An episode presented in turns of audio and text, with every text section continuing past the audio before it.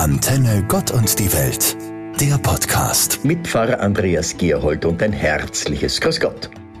Groß in Mode ist derzeit das Wort Spaltungen.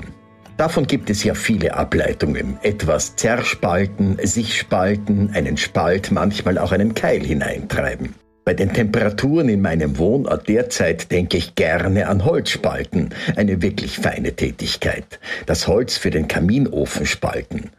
Da kommen bei der Arbeit schon die richtigen Wärmegefühle auf. Sogar Musik kann spalten. Die alte Rivalität zwischen den Fans der Beatles und der Rolling Stones etwa oder den Klassik- und den Jazzbegeisterten. Heute denken viele an die Spaltungen in der Gesellschaft. Wobei, das mit der Gesellschaft ist so eine Sache. Die Gesellschaft als Ganzes gibt es in meinen Augen so nicht. Die wir in Österreich leben, die sind in viele Gesellschaften eingeteilt. Da gibt es die Berufstätigen und die Arbeitslosen, die Frauen und die Männer, die Schülerinnen und Schüler und die Studierenden und viele andere mehr. Das sind ganz eigene Gesellschaften, die sich wieder in manchen Punkten überschneiden. Das wäre die positive Seite. Was mich nachdenklich macht, sind die negativen Überschneidungen. Wenn eine Gruppe die andere ausnützt, die friedlichen Ziele der einen in Gewalt ummünzt, wie etwa bei den Demos der vergangenen Tage zu beobachten, da wird ein Keil hineingetrieben, der eine Verständigung beinahe unmöglich macht. Dabei brauchen wir das gerade jetzt, Verständigung, positiven Austausch, damit wir gemeinsame Ziele formulieren können, Ziele, die wir gemeinsam erreichen. Die Abwendung der Klimakrise, das Ende der Pandemie, der Frieden für die Welt. Das sind die Gemeinsamkeiten im Advent.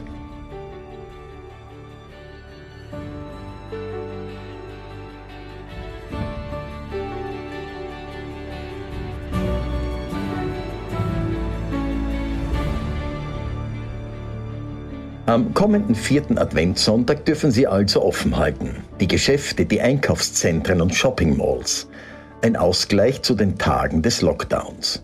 Die Erwartungen auf Seiten der Geschäfte sind hoch. Ein Riesenansturm soll es werden. Kaufen im großen Stil, Millionenumsätze.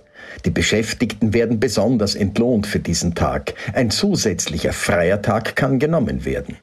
Kaufmännisch betrachtet kann ich das verstehen. Lockdowns sind dem Umsatz wirklich nicht förderlich. Die Frage, die für mich aber bleibt, kann ein Tag die ganzen Verluste wettmachen? Das bezweifle ich eher. Was ich aber befürchte, die Sonntagsruhe wird für einen Tag aufgeweicht. Ein Keil wird hineingetrieben in die bisherigen Regelungen. Auch so eine Art Spaltung. Und wenn für einen Sonntag aufgesperrt wird, stehen die anderen auch zur Disposition. Da wird an einem Prinzip gerüttelt, das etwas Verbindliches darstellt. Der Sonntag ist der regelmäßige, fixe Ruhetag. Mit den Ausnahmen, die wir kennen und in entsprechender Abwechslung der Teams auch durchgeführt werden. Das sind die sozialen Dienste, die Blaulichtorganisationen, Krankenhäuser, Heimat und die vielen anderen.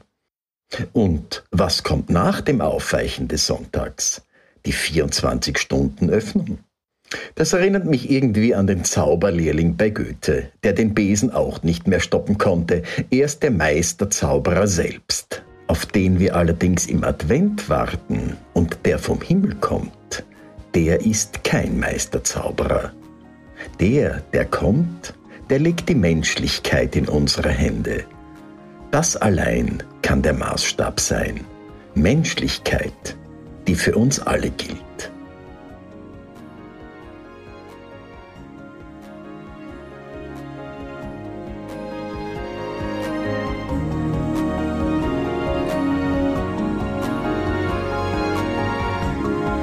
Was helfen uns die schweren Sorgen?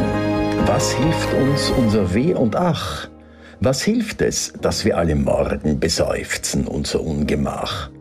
Wir machen unser Kreuz und Leid nur größer durch die Traurigkeit. Diese zweite Strophe aus dem alten Kirchenlied Wer nur den lieben Gott lässt walten von Georg Neumark hat mich immer schon beeindruckt. Eine Strophe, die genau in unsere Zeit passt, wie in die Zeit des Dreißigjährigen Krieges, in der Neumark dieses Lied geschrieben hat. Ein Krieg, der Europa teilweise in Schutt und Asche gelegt hat. ein gespaltenes Europa zwischen Katholiken und Evangelischen. Heute befindet sich Europa Gott sei Dank nicht im Krieg. Auch sind die Grundwerte Europas andere als noch vor 380 Jahren. Menschenrechte, die Absage an Gewalt und Verfolgung stehen in unserem Kontinent hoch im Kurs. Und doch fühlt es sich an, als ob in Europa wieder ein Spalt in den Prozess der europäischen Einigung getrieben wird. Jedes Land für sich und rundherum befestigte Grenzen. Leidvoll zu erleben an der polnisch-ukrainischen Grenze. Georg Neumark in seiner Zeit ruft in seinem Lied zur Gelassenheit auf, in der es wieder zu Gesprächen kommen kann, zu Gedanken über Verständigung und das Beenden des Leids für die Menschen in Europa. Weg mit dem Keil, der in die europäische Einigung gehämmert wird. Dafür gibt Neumark auch eine Leitlinie vor, die Gelassenheit, die von Gott kommt, als Auftrag gemeint, als Ansporn, als gemeinsamer Nenner eines friedlichen Europa. Der Advent ist die beste Zeit, diese Leitlinie zu bedenken.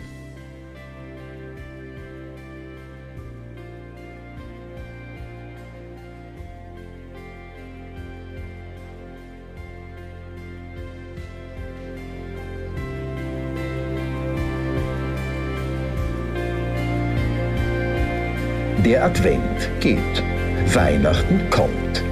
Dann ist Weihnachten vorbei und elf Monate später geht es wieder los. Der Advent kommt und vergeht. Weihnachten wird gefeiert. Seit Jahrhunderten geht das schon. Wie wird es 2022 und die Jahre danach sein?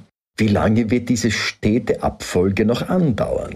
Ich weiß nur eins, sämtliche Algorithmen dieser Welt werden darauf keine Antwort geben können, sind sie auch noch so intelligent und selbstlernend. Die Zukunft ist eben unverfügbar. Selbst der Klimawandel ist nur abschätzbar, gibt aber Anlass zur Besorgnis. Mit Advent und Weihnachten ist es noch schwieriger. Von biblischer Warte aus betrachtet ist der Advent mehr als die vier Sonntage bis Weihnachten. Advent ist jeden Tag. Und Weihnachten erst dann, wenn Gottes Reich anbricht. So die klassische, die alte Formulierung.